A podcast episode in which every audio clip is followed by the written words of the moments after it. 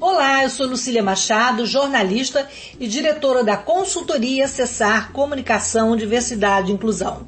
Este é o podcast Acessando Lucília, que você ouve e assiste todas as terças-feiras, a partir das 18 horas, na web rádio Censura Livre, pelos canais do Facebook e do YouTube.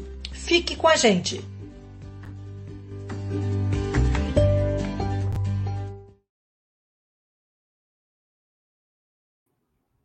Olá, boa noite. Esse é o podcast Acessando Lucília e hoje nós vamos falar sobre a cobertura vacinal e o retrocesso na vacinação no Brasil.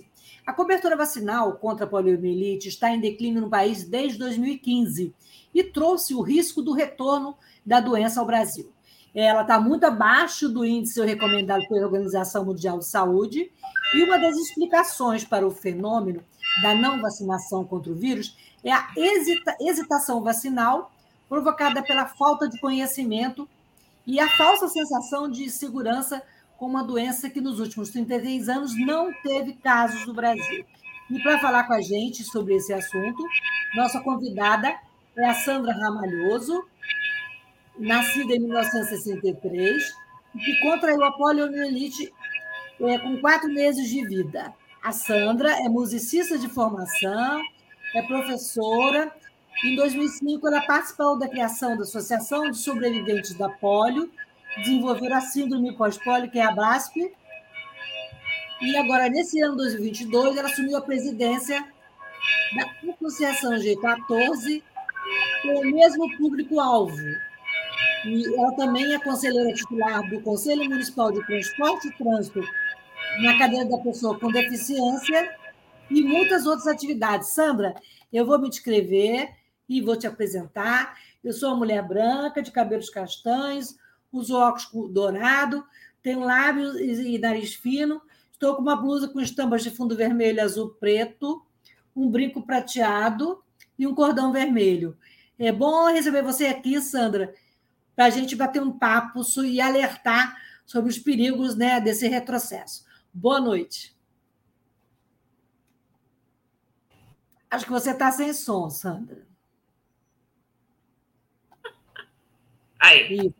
Boa noite, Sandra. Boa noite. Desculpem os sinos.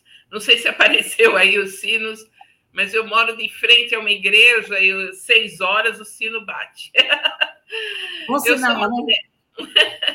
eu sou uma mulher clara, é, de olhos verdes, né? Acho que não sei se aparece na tela aí meus lindos olhos verdes. É, eu estou com um batom vermelho. Como eu falei, eu sou musicista.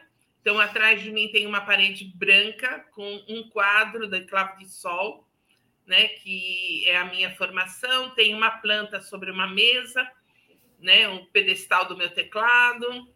Estou é, com uma blusa verde, cabelos pelos ombros e um óculos de moldura de armação preta.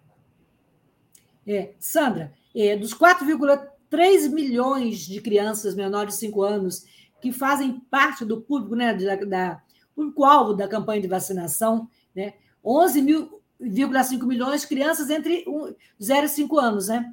Apenas 65,6%, dados de outubro, estariam imunizadas. Né? É, então, assim, é um quadro meio é, complicado e assustador. Né? E eu queria saber de você, né? Como é que nós chegamos nessa situação? O Brasil, um país como referência mundial em imunização, né? Como é que nós chegamos a esse quadro preocupante? Então, como eu, também ah, você falou, né? Eu sou presidente da associação, né? Das, dos sobreviventes de pólio, né? E tiveram síndrome pós-pólio também. Então, é, o que a gente percebe, Lucília, é que as pessoas não viram mais as pessoas com pólio. Então, não se vê nas ruas, não se vê nos hospitais. Então, as pessoas que tinham pólio, é, ou que tiveram pólio, né, elas é, sumiram, né? Tipo assim, não foi um grande número, era 1% da população que ficava com grandes sequelas, né? Eu, por exemplo, fiquei com sequela do pescoço para baixo, então eu tenho isso praticamente tetra, né? Por causa que a minha mobilidade realmente cada vez vai ficando mais comprometida. Então, eu acho que um dos fatores seriam esses, seria esse, né? Seria a, as pessoas não acreditarem que existia a polio e que ela fosse uma doença grave, né? Então, ah, para que, que eu vou vacinar? Não vou vacinar contra polio, não existe mais polio, né? Assim como as pessoas também deixaram de vacinar contra o sarampo, né? E contra outras, a meningite, né? As pessoas não veem, não viram essas doenças. Quer dizer, a, a, a vacina foi tão eficaz, né? Ela funcionou tanto que as pessoas não viram mais essa doença. E isso fez com que uma geração inteira desacreditasse da existência dessa doença. Esse acho que foi um dos motivos, né? Outro motivo foi o próprio governo, né? Que ele desestimulou, né? O nosso atual governo, ele desestimulou completamente as vacinações, né? Fosse qual vacina fosse, começando pela Covid, pela pandemia que nós tivemos.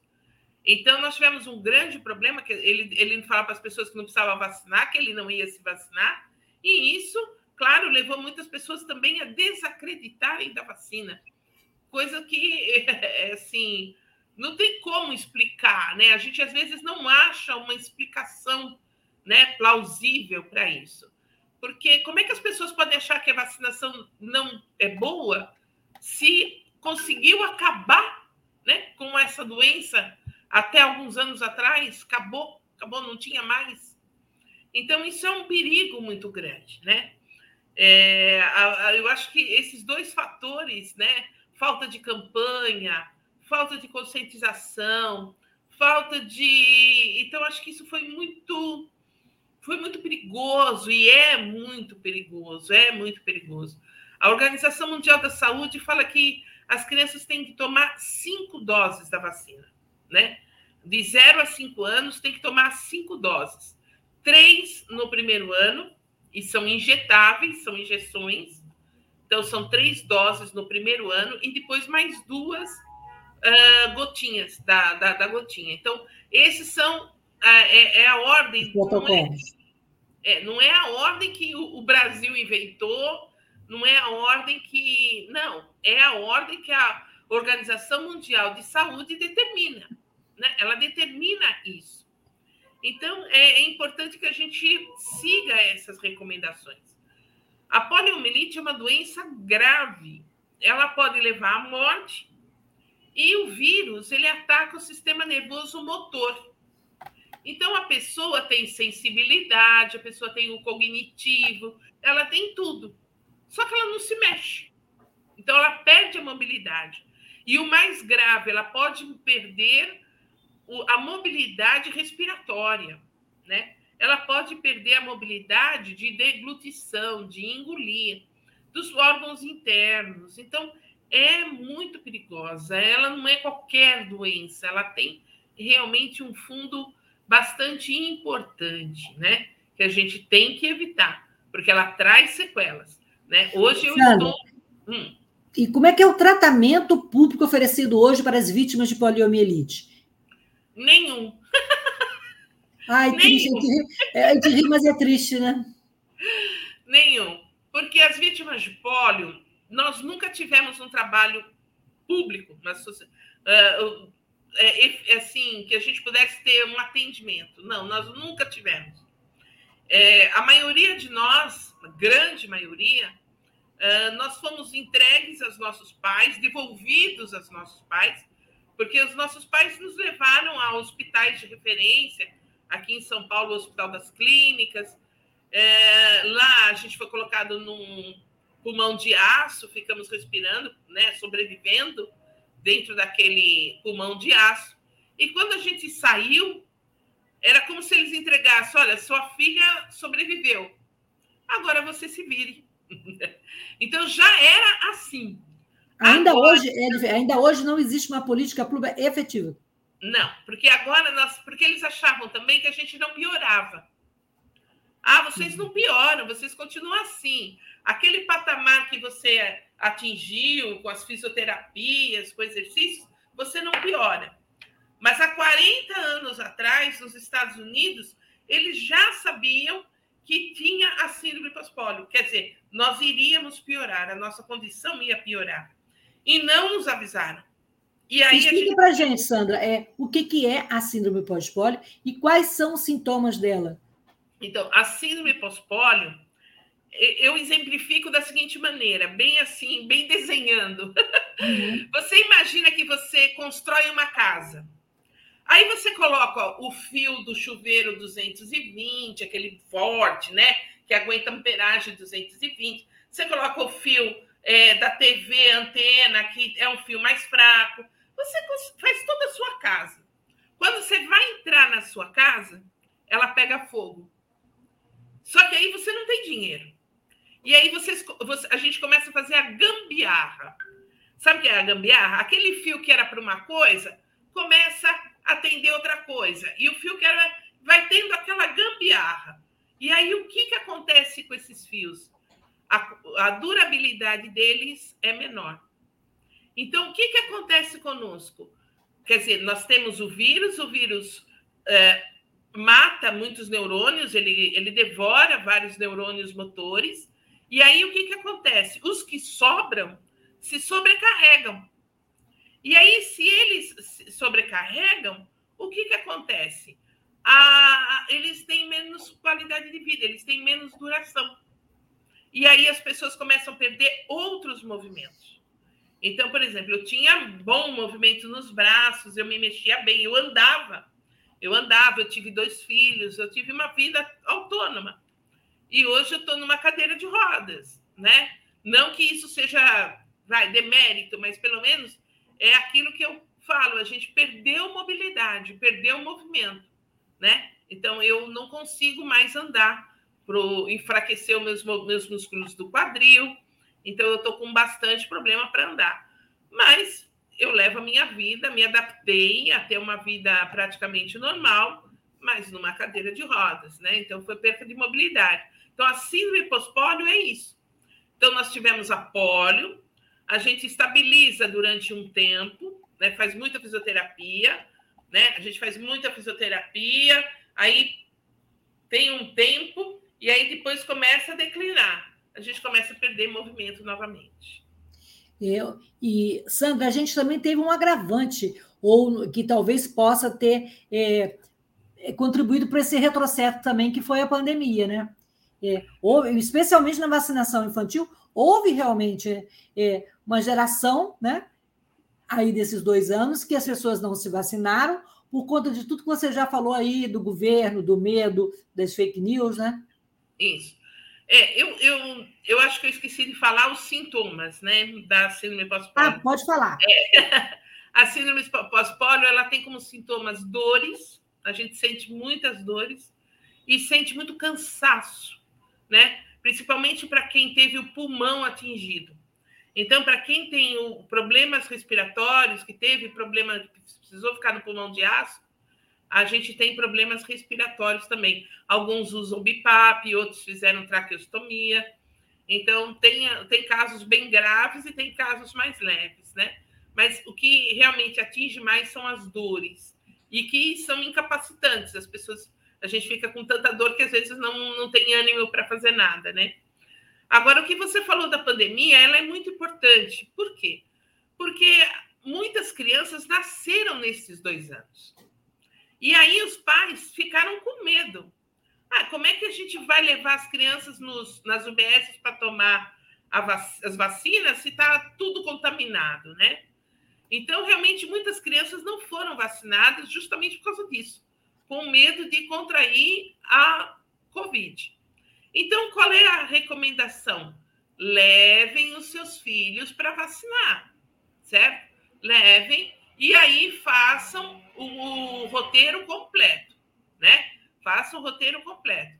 Três é, doses injetáveis e depois mais duas da gotinha. Então, tem que ser o plano completo. Então, mesmo que seu filho agora tenha dois anos, um ano e meio, começa de agora para frente três injetáveis e depois mais duas da gotinha, tá? Essa é a recomendação, tá bom? E a gente já tem pergunta dos ouvintes aí, Antônio, pode colocar na tela? Ele colocou, mas não consegui ler. A Germana Valéria, a Germana Savoy de São Paulo, fala é. boa noite, obrigada pelo excelente pauta. Ela tem três perguntas, então vamos lá. Primeira, considerando o panorama atual, qual seria a melhor estratégia para evitar o retorno da doença? Vacina. Vacina e saneamento básico. Isso Segundo. é o básico. Tá? Não, pode falar, pode falar. É, é, é, vacina e saneamento básico. Então, as cidades que ainda não têm é, saneamento básico, então tem que providenciar, mas o principal é a vacina. E todos, é. todos se vacinarem. Vejam que a, a cota é 95% da população tem que ser vacinada. E nós estamos com 60%. Então, está é, muito perigoso, muito perigoso. E é importante lembrar, né, Sandra, que apesar da, da, da campanha oficial ter terminado, os postos estão em contínua vacinação, né? Sim, sim. Elas, ele continua. A qualquer momento que você for no posto, você tem a, a, as vacinas à disposição, e todas, né? Você tem a do sarampo, você tem a da meningite, você tem. Eu tive um surto de meningite muito próximo da minha residência né? Num bairro aqui de São Paulo chamado Vila Formosa, nós tivemos um surto de, de, de meningite, né? Então é, é, muito complicado isso e é, é, triste a gente saber que uma coisa que está disponível, gratuita, né? E a gente não, não toma uma atitude mais severa. Tem outra pergunta da, da, da Germana, vamos aproveitar aqui o ritmo. É, a Germana pergunta: quais as melhores abordagens para a reabilitação? No caso, eu acho que ela está falando da síndrome pós-pólio, né? É, reabilitação, nós temos dois, na polio nós temos duas, né? Logo quando tem o vírus, aí a gente faz muita fisioterapia, né? Agora, quando você tem a síndrome pós-pólio, é, a gente tem uma coisa assim, como, os, é, como eu expliquei, né? Então, os fios, eles estão muito, infra, é, muito desgastados, porque foram sobrecarregados, né? Então, quando eu soube que eu estava com a síndrome pós-pólio, eu tinha um filho de três anos e meio. E o médico falou, eu falei, eu quero criar meu filho. Como é que eu vou fazer? Foi um susto. Aí ele falou, se poupe. E foi por isso que a minha opção foi vir para a cadeira de rodas. Então, eu acho que uh, para síndrome pós-pólio, é, um dos fatores é se poupar, não forçar. Mas também não é aquele repouso, sabe? Aquele não faço nada, não me mexo. Não, não é isso.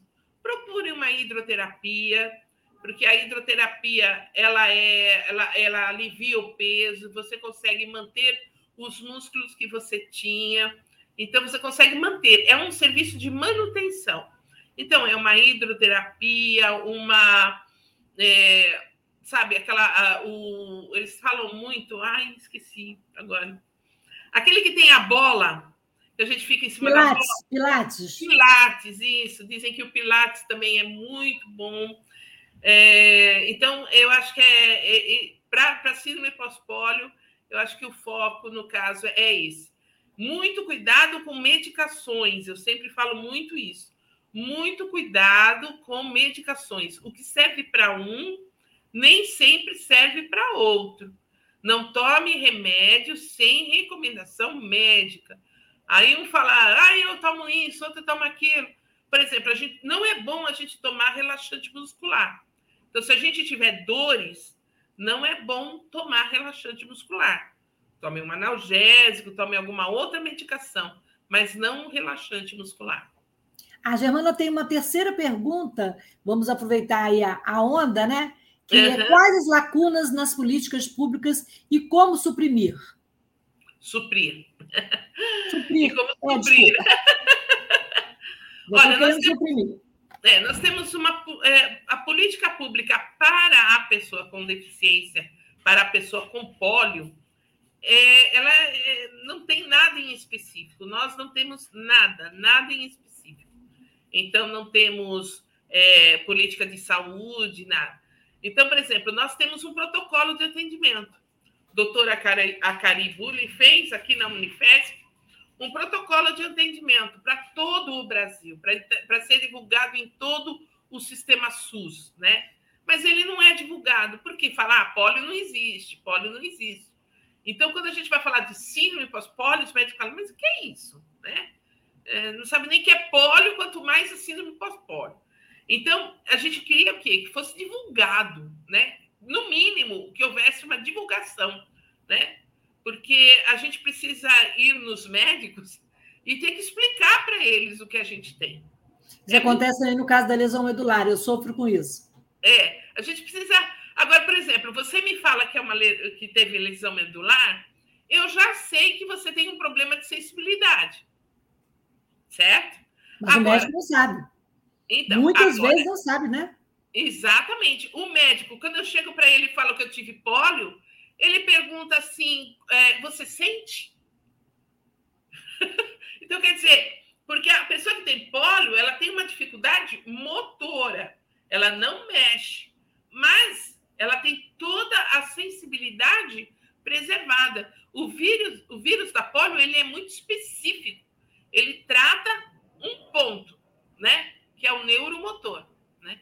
Então, de políticas públicas, a gente gostaria que pelo menos fosse divulgado, né, o nosso, né, a, o protocolo de tratamento e que as instituições, tipo, é, as instituições que existem de reabilitação, que elas aceitassem o nosso caso.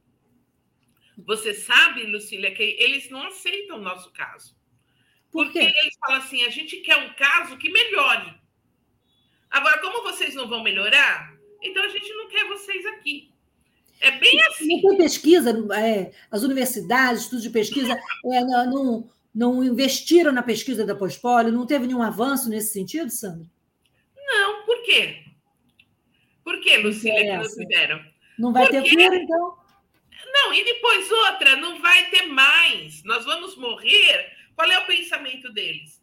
Ah, as pessoas que sobreviveram vão morrer e depois não vai ter mais ninguém de pólio. Então, para que, que eu vou investir na pesquisa da síndrome pós-pólio? Se ah, não vai ter mais né, casos de pólio. Mas não é o que a gente está agora vendo com casos, por exemplo, da, da vacinação, né? Que as pessoas não estão se vacinando. Então, ela pode voltar, sim, né? Então, é, tinha uma, uma aula que o professor falava, a polio é tratada em uma aula na faculdade de medicina. O tem uma pergunta aqui, tem um comentário, uma pergunta, Antônio, essa última, Antônio, se você puder colocar, antes da gente falar das outras, é, da Isabel Maria Cirela. Precisamos que as universidades da medicina, de medicina voltem a estudar a poliomielite. É isso mesmo, né? Exatamente, porque nós, nós, eles tinham aula de poliomielite uma vez no curso. Um dia no curso era falado sobre pólio. Aí o que acontece? Eles desconhecem mesmo. Supondo que aquele médico faltou naquele dia, ele nunca mais viu pólio, ele não sabe nem o que é isso. Então, nós temos realmente um grande problema. E tanto a pólio como a síndrome pós-pólio, né? Então, é, a síndrome pós-pólio, então, realmente, ela, ela não é nem tratada, nem, nem estudada. O que, que pode ser feito? É, voltamos lá, tem mais, temos três perguntas. Eu acho que a primeira lá atrás é, acho que é da Solane. É, Solane, Sol Leonor. Oi, Lucília. Oi, Sandra, querida. Na sua opinião, por que está havendo esse retrocesso no índice de vacinação contra a poliomielite? A gente até falou, mas se você quiser comentar é. e complementar, é sempre bom lembrar. Então, Solane, querida, tudo bom? É, espero que você esteja bem. Estamos bem. Então, Solane, eu falei, ó, os fatores são o desacreditamento da existência da doença. Né? As pessoas não acreditam que pólio existe, que a pólio existiu e que existem vítimas e que ela pode piorar. E as pessoas não veem mais a pólio. Nós temos já quase duas gerações que não viu pólio. Então as pessoas acham que não existe, assim como foi com o sarampo. Além do que nós temos a, o governo que desestimulou todas as vacinações, né? E muita fake news a respeito de vacina, que vacina pode trazer outros problemas, então as crianças acabam é, não levando as, os filhos para vacinar. Então, houve realmente assim: a, esta geração não sabe o que é ter pólio. Infelizmente, essas pessoas não sabem. E eu tenho muita pena das crianças, porque eu passei muito mal. Vou ser sincera, Lucília, eu passei muito mal quando eu soube daquela criança no Pará. Eu fiquei, acho que uns quatro dias assim, mal, mal, pressão alta, sabe? Tive realmente muito mal, porque eu não consigo imaginar uma criança com pólio, não, não consigo. Me dá. Eu falei, passar por tudo que eu passei é, é, é desconfortante, realmente é, é muito triste. É por isso que a gente está aqui falando sobre isso, alertando as pessoas, né? É, tem mais perguntas. Vamos lá, tem uma pergunta eu acho que tem mais duas perguntas e comentários. Vamos, vamos fazer, vamos. É, Adel Pacífico, é, na pandemia aprendemos a usar máscaras, a redobrar a higiene para evitar a Covid. Existe algum protocolo nesse sentido para a poliomielite? A higiene, como sempre, né? A polio ela é transmitida oral né? e também pelo ambiente. Então, é, os perdigotos, aquela história toda, é, e a falta de higiene, por exemplo, se você mora num lugar que não tem saneamento básico, ou problema da, da, da higiene, essas coisas. Então, isso é realmente bastante é, complicado, né? Então, é, o básico é isso: higiene, lavar bem as mãos. É, eu espero que não tenham casos de pólio, eu espero que não tenham, mas se, se tiver, né? Se você souber de alguma criança que teve pólio, cuide-se, né? Cuide da sua criança, é, coloque máscara, lave bem as mãos, né? No convívio escolar, precisa tomar muito cuidado. Agora, o que a gente não pode também é pre criar preconceitos. Então, eu espero que isso não aconteça, mas se acontecer, supondo que essa criança teve pólio, ela foi ao hospital, foi tratada e voltou, ela não transmite mais certo? Então é uma coisa que tem que ficar muito clara. Então ela foi, se tratou, é que nem uma gripe. Você pega a gripe trata a gripe, você não passa mais gripe, né? Então é a mesma coisa o vírus da polio. Se você vai, passou por aquilo tudo, passou pelo tratamento, quando você volta, não tem mais, não transmite mais. Isso que é muito importante. A minha mãe, coitada, ela ferveu, queimou todo o meu enxoval. Eu tinha quatro meses quando eu tive. Então, sem conhecimento nenhum, a minha mãe queimou todo o meu, meu enxoval. Eu não tenho uma lembrança do meu enxoval, porque é por causa da higiene que eles achavam que tinha que ter, que não teve. Então, foi muito triste, foi muito triste. Ô, Sandra, é, a gente está falando, o preconceito também é um vírus, né? Você enfrentou muito preconceito na sua infância, na sua trajetória de vida por conta da polio? Olha, o preconceito que a gente recebeu mais, né, que foi mais assim, é a gente tem que provar que é capaz. Sabe, a gente é olhada sempre com um olhar de uh, será que é capaz? Será que faz? Será que, né? Então é, é bastante, foi bastante ruim. Então eu, eu tinha que ser, eu tinha que ser melhor estudante, eu tinha que ser eu, tudo, eu, eu, tocava piano, eu tinha que estudar a teoria, porque eu não conseguia tocar direito por causa da minha mão. Então, sempre eu tinha que ser a melhor em, em, em, em alguma coisa. Né? Eu ia aprender inglês, tinha que ser melhor. Eu ia em casa ajudar a minha mãe, eu, eu queria fazer as coisas melhor que ela. E a discriminação também quanto é, você conviver com os amigos, né? Conviver com as pessoas, as pessoas sempre, né? olhando com você com um ar de piedade, né? Ou então, no convívio, por exemplo, é, é, as pessoas te acham uma santa também, né? Também tem esse lado. Heroína. Oh, é aquela coisa toda, né? E a gente não é tudo isso, a gente não é santa, mas também não é desprezível, né? A gente é gente, sabe? É isso que eu acho que a gente tem que falar para as pessoas. Nós somos seres humanos com todas as características, boas ou más, nós somos seres humanos. Então, é, acho que, que a gente tem que reivindicar, o que eu reivindiquei sempre na minha vida, é que as pessoas me vissem como um ser humano completo. Uma mulher né, que pode namorar, que pode casar, que pode ter filhos, que pode trabalhar, que pode produzir. Então, uma mulher como outra mulher, Muito bom, Sandra. A gente vai fazer um intervalinho rápido para falar um pouquinho sobre a rádio e a gente volta com os comentários. E você que quer participar ou tem alguma dúvida, quer fazer algum comentário aqui sobre o nosso papo sobre o retrocesso na vacinação da poliomielite e outras doenças, né? É, participe usando aqui as redes sociais da rádio, WhatsApp, Facebook e YouTube. É, a gente volta já.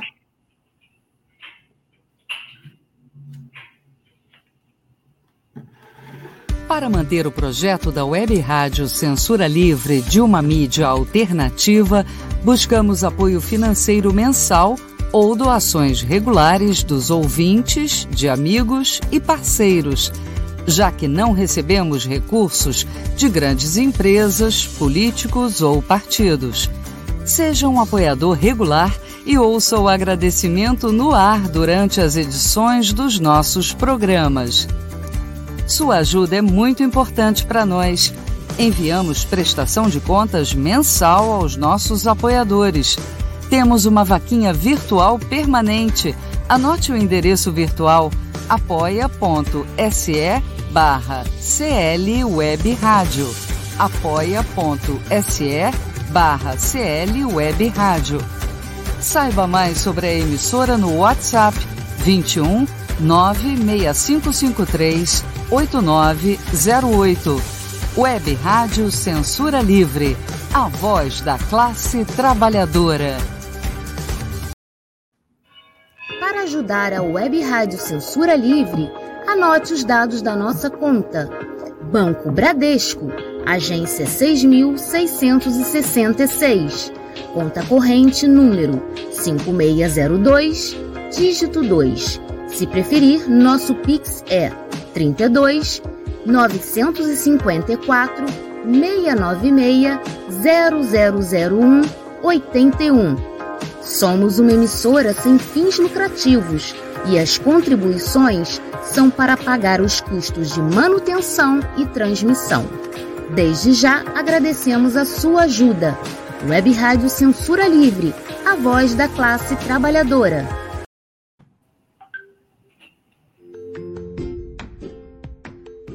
Olá, eu sou Lucília Machado, jornalista e diretora da consultoria Acessar Comunicação, Diversidade e Inclusão. Este é o podcast Acessando Lucília, que você ouve e assiste todas as terças-feiras a partir das 18 horas na web rádio Censura Livre pelos canais do Facebook e do YouTube. Fique com a gente!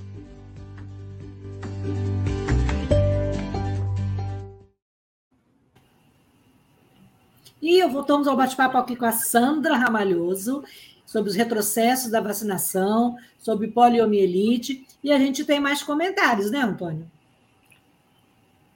Vamos ver aí a participação do público, que hoje está bombando aqui. É, a Mariana Trilalá, é, sugestão. Nós que fomos vítimas da polio devemos ir às redes sociais, gravar vídeos, depoimentos, explicando o que é tudo o que aconteceu em nossas vidas Quase todo mundo tem Face Instagram. Então, é, isso é uma, uma maneira de como a associação também está agindo. Então, para quem tiver interesse, que quiser ir conhecer a polio e a síndrome pós-polio, é, nós temos uma página no Facebook, né, Associação G14, de apoio aos pacientes de polio e síndrome pós-polio. Então, quem quiser e quiser mandar o seu depoimento, quiser mandar o seu vídeo, faça com o celular deitado, manda para a gente, né? Que a gente publica lá no, no, no nosso site. É, a, também fizeram uma pergunta aqui, Lucília, sobre qual seria o interesse, né, pra, das pessoas em desestimular a vacinação. Vamos voltar lá, Antônio. Essa Sim. pergunta que ela está falando é. é. a Germana, né? Precisamos de mais centros de é, referência, é. ensino, pesquisa. Precisamos de mais informações, conhecimento interdisciplinar e, sobretudo, promover é, promoção promovendo valores, cuidados, qualidade de vida, política pública e saúde para todos. Eu acho que tem uma outra, né? É a da Mariana Tralalá mais para cima. Olá, Sandra Maria, isso, isso, isso. Falando, é, voltando na questão da vacina, qual seria o interesse das pessoas que divulgam mentiras sobre elas? Olha, eu não sei qual seria um interesse específico, realmente acho que ninguém saberia um interesse específico. Mas o que a gente pode ter a nível de governo é, sabe, dizer que não precisa comprar, que não precisa comprar, evitar gastos, né? Nós tivemos um problema muito grande de é, retirada de dinheiro do SUS. Então, o SUS está realmente porque pessoas, eh, foi tirado muito dinheiro do SUS. Então, a vacinação ela é um serviço do SUS. Então, a gente sabe que desestimulando as pessoas a irem vacinar, vai ter menos gastos do SUS. Então, um dos problemas, eu acho que pode ser esse, uma das, do, do que leva as pessoas a mentirem sobre a vacina.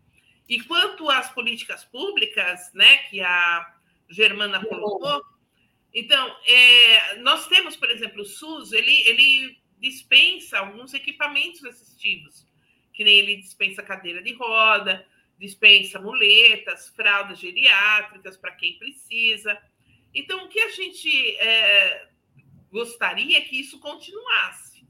A gente sabe que eles, é, esse dinheiro que eu estou falando, que foi tirado do SUS, vai prejudicar muito a dispensação dessas coisas. A, gente a própria tem... farmácia popular, né?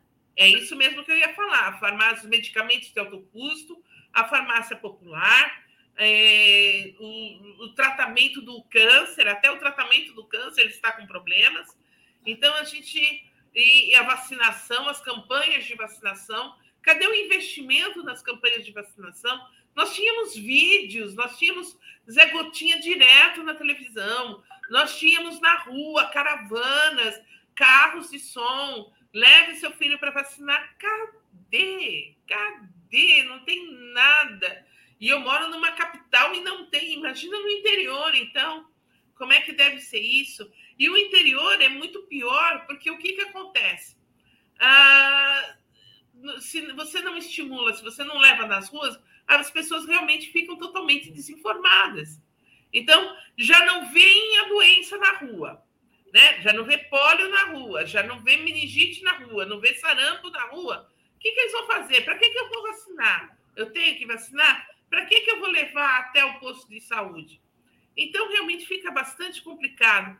E o atendimento no posto de, de, tem que ser conhecido. Por exemplo, que nem eu estava falando do protocolo da síndrome pós-pólio. A gente chega numa UBS, os médicos não sabem o que é. E aí eles não, não tratam a gente da maneira que deve ser, não pedem os exames. E a mulher, aqui falando um pouco sobre a mulher com deficiência, eles não tratam a gente como mulher, né?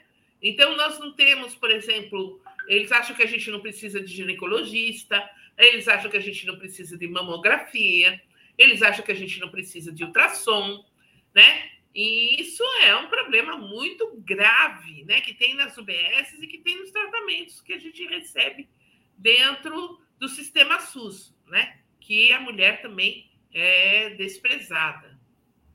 É, Sandra, você falou isso é muito importante. Você, eu esqueci de comentar no início que você também faz parte da Frente Nacional de Mulheres com Deficiência.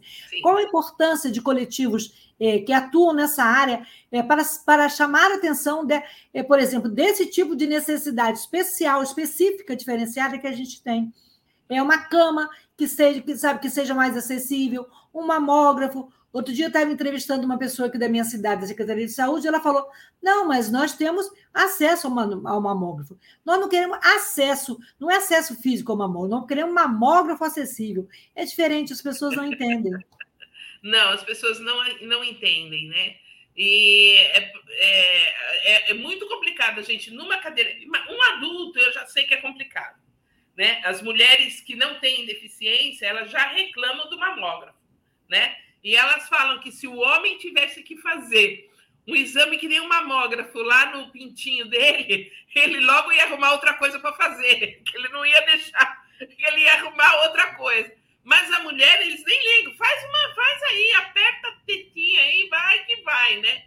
Então já é um constrangimento para qualquer mulher, imagina para nós cadeirantes, né? Que aí a gente tem que sabe, encaixar naquela máquina é realmente muito desconfortável.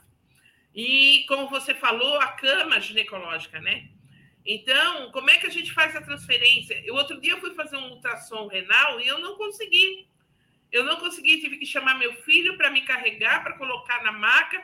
E mesmo Até porque assim, os locais nunca tem alguém, um maqueiro, alguém para te ajudar. Não. E te olha com aquela cara assim, você não levanta nem um pouquinho? Eu falei, não, eu não levanto é. nem um pouquinho. Se é. eu levantasse, eu não estaria aqui, já teria corrido. Exatamente, exatamente. Então, quer dizer, eu tive que chamar meu filho, meu filho saiu do emprego correndo, chegou lá, e o médico, com muita má vontade, fez um exame bem mal feito. Foi um exame que eu praticamente desprezo, porque o resultado não me valeu. E aí você fica sem diagnóstico. Você fica sem diagnóstico. E isso é importante para nós. Ah, outubro rosa. Outubro rosa, vá nos hospitais, faça os exames. Ah, e? Certo? Eu vou exame, vou fazer o que? Como? Né? Então, é, então precisa da, da, da, cama ginecológica mais baixa, precisa da, da cama de ultrassom mais baixa. E, e, isso que eu acho também. Eu trabalho muito com acessibilidade. Acho que você viu aí, eu sou do Conselho Municipal da Pessoa com Deficiência, sou do Conselho de Transporte. Eu lido muito com acessibilidade. E eu lido com acessibilidade para todo mundo. É o desenho universal. A cama mais baixa é para todo mundo. É para a pessoa que tem nanismo, é a pessoa que está cadeirante, é a pessoa. É para todo mundo, não é só para uma pessoa. Então é importante que a gente trabalhe com desenho universal. Sabe? Para que, que eu vou fazer uma cama, vou, vou fazer uma cama ginecológica alta, onde só algumas pessoas conseguem subir sozinhas e outras têm uma porção de dificuldade? Então, vamos construir camas com desenho universal, que todo mundo possa subir. Então, que tal o controle remoto, que é uma coisa tão fácil, tão simples, né? Também, também. Tem um monte de coisa que a gente pode melhorar. Eu acho que a tecnologia está aí para isso. Né? As pessoas estudam, as pessoas criam acessibilidade com tanta, né, tem tanta tecnologia, por que não? Vamos fazer isso. Vamos é, pensar no próximo, né? Que eu acho que nós estamos chegando numa época que chega de egoísmo, chega de pensar em si próprio. Vamos, vamos pensar também que existem pessoas do nosso lado e que também têm direitos iguais. Sandra, é, voltando então à frente, qual a importância né, desse coletivo ah, é, na, na luta? Então, a frente ela é extremamente importante porque ela nos une. E as mulheres unidas, elas trabalhando junto, elas conseguem isso. Então, a Frente Nacional de apoio também às lideranças de mulheres. Porque, por exemplo, eu sou uma liderança, tem outras lideranças lá no grupo, e é muito importante que a gente tenha esse apoio. Porque nós somos. A, a, nós já somos mulheres. Por ser mulher, a gente já é discriminada. Agora, imagine uma mulher deficiente aí parece que a gente é um zero esquerda, né? Então a gente precisa se unir, a gente precisa de apoio, a gente precisa estar junto nas nossas reivindicações, nas nossas lutas. E a gente, o que eu acho que ainda está faltando e faltou este ano, infelizmente faltou. A gente precisava ter uma representação, uma ou várias representações nos nossas assembleias, nas nossas câmaras, nos nossos deputados, né? Nós não Tivemos muitas candidaturas, mas pouquíssimas eleitas, né? Exatamente, pouquíssimas. Aqui em São Paulo, acho que nenhuma. Andréa Werner, foi Andréa Werner. Foi Andréa Werner, mãe, não é uma mulher com deficiência, mas é mãe, é né, mãe, de pessoa com deficiência. Já Exato. é uma força, né? Eu acho que vai fazer é diferença força, aí. É uma força, né? Eu gosto muito dela, já trabalhei com ela, mas eu queria uma pessoa com deficiência, né? Porque Nada sobre nós sem nós, né? Exatamente, porque não é só a questão de, de nada sobre nós, a gente chama atenção, sabe? Quando você vai num espaço com a sua cadeira de rodas, você já é uma pessoa atrapalhando, você já está atrapalhando, você já está incomodando, você já está levando o seu direito, sabe? Ah, aqui tem um degrau, ah, aqui não tem um lugar para me colocar a minha cadeira, aqui não tem um lugar para eu ficar você já está lutando pela sua simples presença. Aí, se você tem um projeto, se você tem um objetivo, melhor ainda. Então, eu acho que é isso. A gente tem que estar nos lugares. Isso eu prezo muito, sabe? Você estar nos lugares. Nós temos que estar presentes.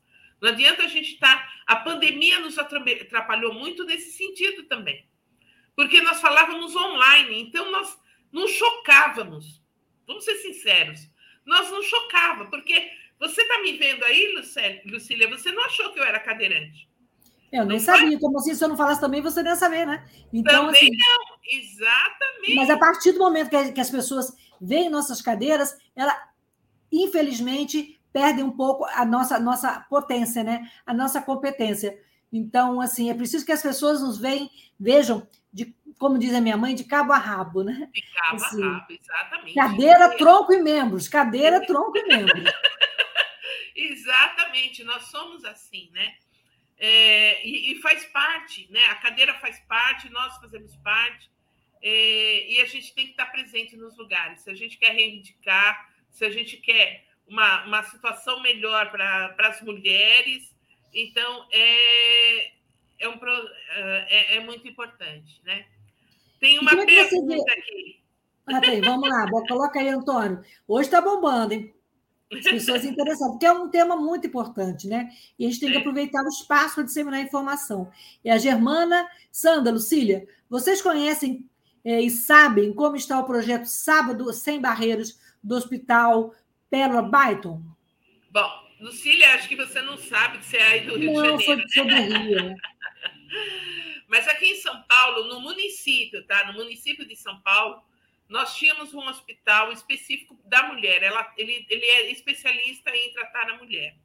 E nós tínhamos um sábado, olha só, um hospital inteiro. Nós tínhamos um sábado, que era o sábado sem barreiras. Esse sábado sem barreiras, a gente é, era todos os exames eram feitos lá. Então eram radiografias, ultrassom, o ginecológico e aí com cama acessível. Era então tinha esse projeto ele acontecia no último sábado do mês. Agora, o, o projeto eu ainda não sei como está. Por quê? Qual é a pergunta da Germana? Porque o, o Pérola Byton mudou de lugar. Então, foi fechado o Hospital Pérola Byton. E ele mudou de lugar. Então, eu não tenho ainda notícias se eles já, já iniciaram esse projeto no novo espaço. Então, eu preciso é, confirmar. Mas é, está tendo um projeto aqui também no município de São Paulo, que é toda primeira quarta-feira do mês, se não me engano, é isso, nas UBSs, que é específico também para tratamento das pessoas com deficiência. Então, se não me engano, é toda quarta-feira, toda primeira quarta-feira do mês, nas UBSs, tem um projeto para tratar pessoas com deficiência, tá? No Pérola Baita, o que era específico para mulheres, aí eu não sei é, se já voltou, porque eu sei que, tem que eles vão ter que colocar no novo espaço, então eu não sei como é que está. Esse projeto que acontece na prefeitura atende também as cuidadoras. Então, atende a pessoa com deficiência e atende as cuidadoras. Então, que porque bom. às vezes a mãe não consegue, né? A mãe não consegue ir ao médico porque está cuidando do filho, da filha, então fica complicado. Então, se for lá no, na UBS, se, se, se informem, mas eu acho que, não sei se são todas as UBS, mas algumas UBS estão fazendo esse projeto. Primeira quarta-feira do mês. Tá? Bom saber. Se informem e procurem. Sandra, é, voltando ao assunto do retrocesso da vacina, o Programa Nacional de Imunização, que já existe há muitos anos, né, o PNI, ele também sofreu especialmente a partir de 2016. Né? É, a gente sabe que teve uma queda na abrangência do programa, é, é, perda de equipe, fechamento de sala de vacina, e isso também gerou uma, uma diminuição considerável né, no acesso às imunizações. Né? Então, como é que você viu isso? É, como é que você vê hoje o Programa Nacional de Imunização? Eu acho que ele precisa ser assim, sabe, incentivado, ele tem que ser tem que entrar de novo dinheiro para isso. Sabe, eu acho. Eu, desculpem eu falar alguns termos assim que estão assim, tão proeminentes na minha boca. Mas assim, é uma, é, é uma falta de inteligência. Porque se você previne, né, a, a, a vacinação nada mais é do que você prevenir. Se você previne, você não tem a doença. Se você não tem a doença, você não tem gasto Então, é falta de inteligência você não investir em prevenção, né? É, é, eu acho isso lógico. Então, é, é para mim, é, foi realmente uma falta de inteligência das pessoas que estavam administrando esse país, que estavam administrando o PNI e que não investiram em vacinação, sabe? Não investiram nisso. Porque realmente você vai ter o quê? Você vai ter mais doença. Você vai ter mais sarampo, você vai ter mais meningite, você vai ter é, pólio, você vai ter que tratar essas pessoas. E então como é que vai ser? Você desde da saúde dessas pessoas até a acessibilização pra, da cidade para essas pessoas. Porque a gente vai querer transporte, a gente vai querer saúde, a gente vai querer educação inclusiva, a gente vai querer um monte de coisa. Então, se não houver doenças e é, como é que é? Se não houver doenças, se não é mais fácil. Se você tiver prevenção, você previne todas é, toda essa cadeia, né, de investimentos. Então, vamos investir, vamos. É, eu, eu tenho muita fé que esse que o governo agora que vai entrar é, invista na saúde, invista em prevenção, né? Eu acho que é, é a minha esperança. Era, vai ser a minha pergunta daqui a pouco, mas eu só queria aproveitar é, a sugestão da Mariana Tralalá, que pedir para o pessoal dar like para o algoritmo do YouTube divulgar a nossa live. Então, aí, pessoal, vamos dar like no, na, nas nossas redes sociais, na da, da Rádio Censura Livre, no Facebook, tu, YouTube, Twitter, Facebook, é, para a gente poder subir e, e para a gente disseminar essas informações tão importantes que a Sandra está trazendo para a gente. Ô, Sandra, isso que eu ia falar. É, você falou que esses quatro anos foram duros de roer, né? E, e você falou também que ontem, esses dias aí, você do, conseguiu dormir mais leve, conseguiu dormir uma noite inteira, né? E é qual, a sua, qual a sua expectativa, sobretudo na área da saúde, para o novo, novo governo que assume em janeiro de 2023? Então, Lucília, como eu estava falando para você, esses quatro anos foram é, de luta, luta, luta, luta. Cada vez que a gente saía de uma, então era educação inclusiva, faz ofício, faz documento, procura juiz, uf, acabou. Aí entrava a lei de cotas. Ele vai acabar com a lei de cotas, faz luta, faz juiz, faz isso, faz aquilo. Ah, Aí acabou com a lei de cotas, vamos ver agora BPC. Gente, eu passei quatro anos assim. O que vem amanhã, sabe? Era terrível, terrível. Foram quatro anos assim, é, terríveis. O que eu espero, né? O que eu espero, eu espero que uh, o CONAD volte. Eu quero o CONAD. Eu quero que o CONAD trabalhe junto com o índice. Eu acho que eu preciso falar algumas coisas, né? CONAD é o Conselho Nacional de Defesa dos Direitos das Pessoas com Deficiência. Então, esse é o CONAD, que o presidente fechou, né? Ele, ele acabou. Uh, nós queremos também o IFBR. O que, que é o IFBR? Índice de Funcionalidade, para que a gente possa ter direitos, né?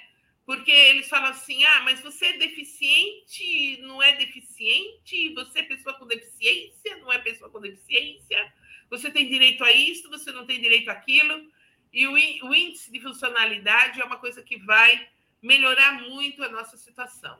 Então, eu acho que é, é isso. Então, eu, eu quero. Uh, eu quero crer que o CONAD vai votar, voltar, que haja também as nossas é, convenções, as nossas que a gente conseguir, consiga ter, buscar direitos e unir o nosso, o nosso segmento de pessoas com deficiência em torno de projetos, em torno de objetivos. Eu acho que é isso que a gente tem que lutar. Porque vindo o CONAD, vamos reforçar também os conselhos municipais, os conselhos estaduais, para que a nossa voz chegue lá na presidência e regulamente a LBI.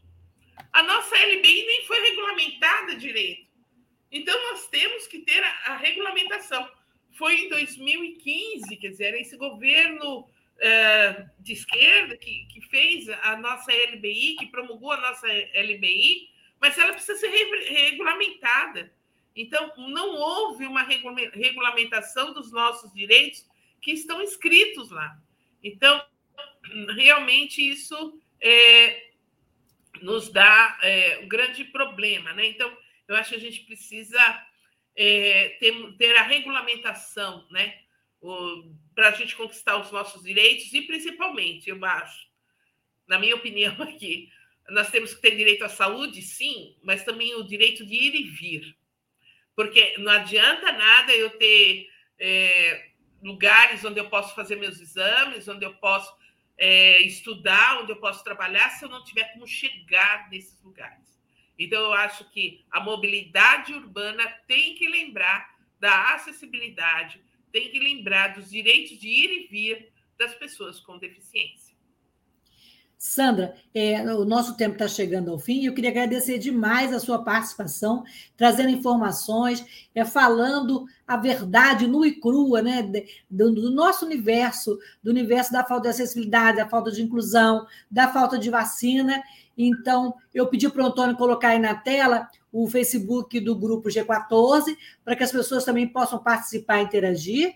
E eu queria que você desse um recado final para quem está ouvindo, para a mãe que não levou o filho para tomar vacina. É, qual é o seu recado né, né nesse final de, de, de, programa? Olha, o meu recado para quem, para você que não levou o seu filho para vacinar. Não é gostoso estar numa cadeira de roda. Não é gostoso você ficar numa sala de aula e não conseguir curtir o pátio com os outros amigos. Não é gostoso você ir para uma faculdade e ter que provar a todo momento que você pode ser profissional. Não é gostoso, sabe? É muito complicado. Não desejo isso para os seus filhos. E não quero isso para os seus filhos. Por isso eu peço: vacine seus filhos. É uma dor imensurável o que meus pais passaram. Eu acho que é bom trazer aqui também essa fala dos nossos pais, né? A, a, a fala da mãe da, da Isabel Cirela, que falou aqui, a Mariana está cuidando da mãe dela, e que eles, elas estiveram, foram grandes mulheres. A minha mãe me levava carregada no colo para a escola, né? E de muitos aqui, a maioria de pólio aconteceu isso. Os nossos pais nos levavam carregados, né, para a escola. E, e então eu fico pensando, sabe, vacine, não tem motivo para você não vacinar. Está mais que provado que vacina funciona. Nós ficamos 40 anos sem doença. Então, para que, que você está querendo colocar em risco? Eu, me diz, eu não, eu não consigo entender, sabe, de você colocar em risco a vida do seu filho, né? E o que eu queria dizer também, você que teve pólio e que acha que está com síndrome pós-pólio, procure um neuromotor, um neurologista que cuide do neuromotor, procure saber, procure a nossa associação. Nós temos aqui muitas pessoas e a gente pode dar orientações de como você procurar soluções, né? Então procure, né? A gente pode fazer isso. Uh, a, minha colega está colocando aqui, precisamos de moradias adaptadas, né? Porque é isso que acontece, né? Também, né? As nossas adaptações, né? Acho que o governo também precisa pensar nisso. Uh, os nossos pais né, vão se indo e a gente vai ficando na, na, necessidade. Por exemplo, eu tenho uma cadeira de rodas, eu preciso de uma casa que caiba a cadeira de roda, que tenha um banheiro acessível. Já existe lei, já é lei, que as 3% das, das construções têm que ter casas acessíveis.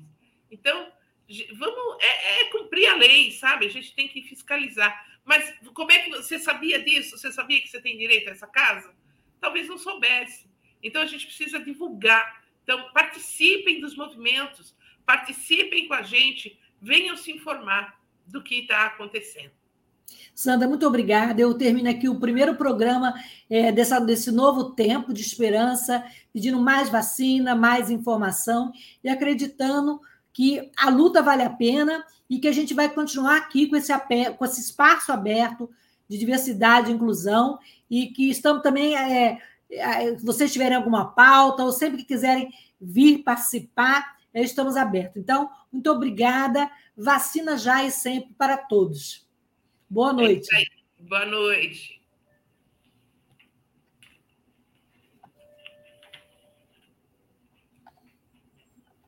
Boa noite eu sou Lucília Machado, jornalista e diretora da consultoria Acessar Comunicação, Diversidade e Inclusão. Este é o podcast Acessando Lucília, que você ouve e assiste todas as terças-feiras a partir das 18 horas na web rádio Censura Livre pelos canais do Facebook e do YouTube. Fique com a gente!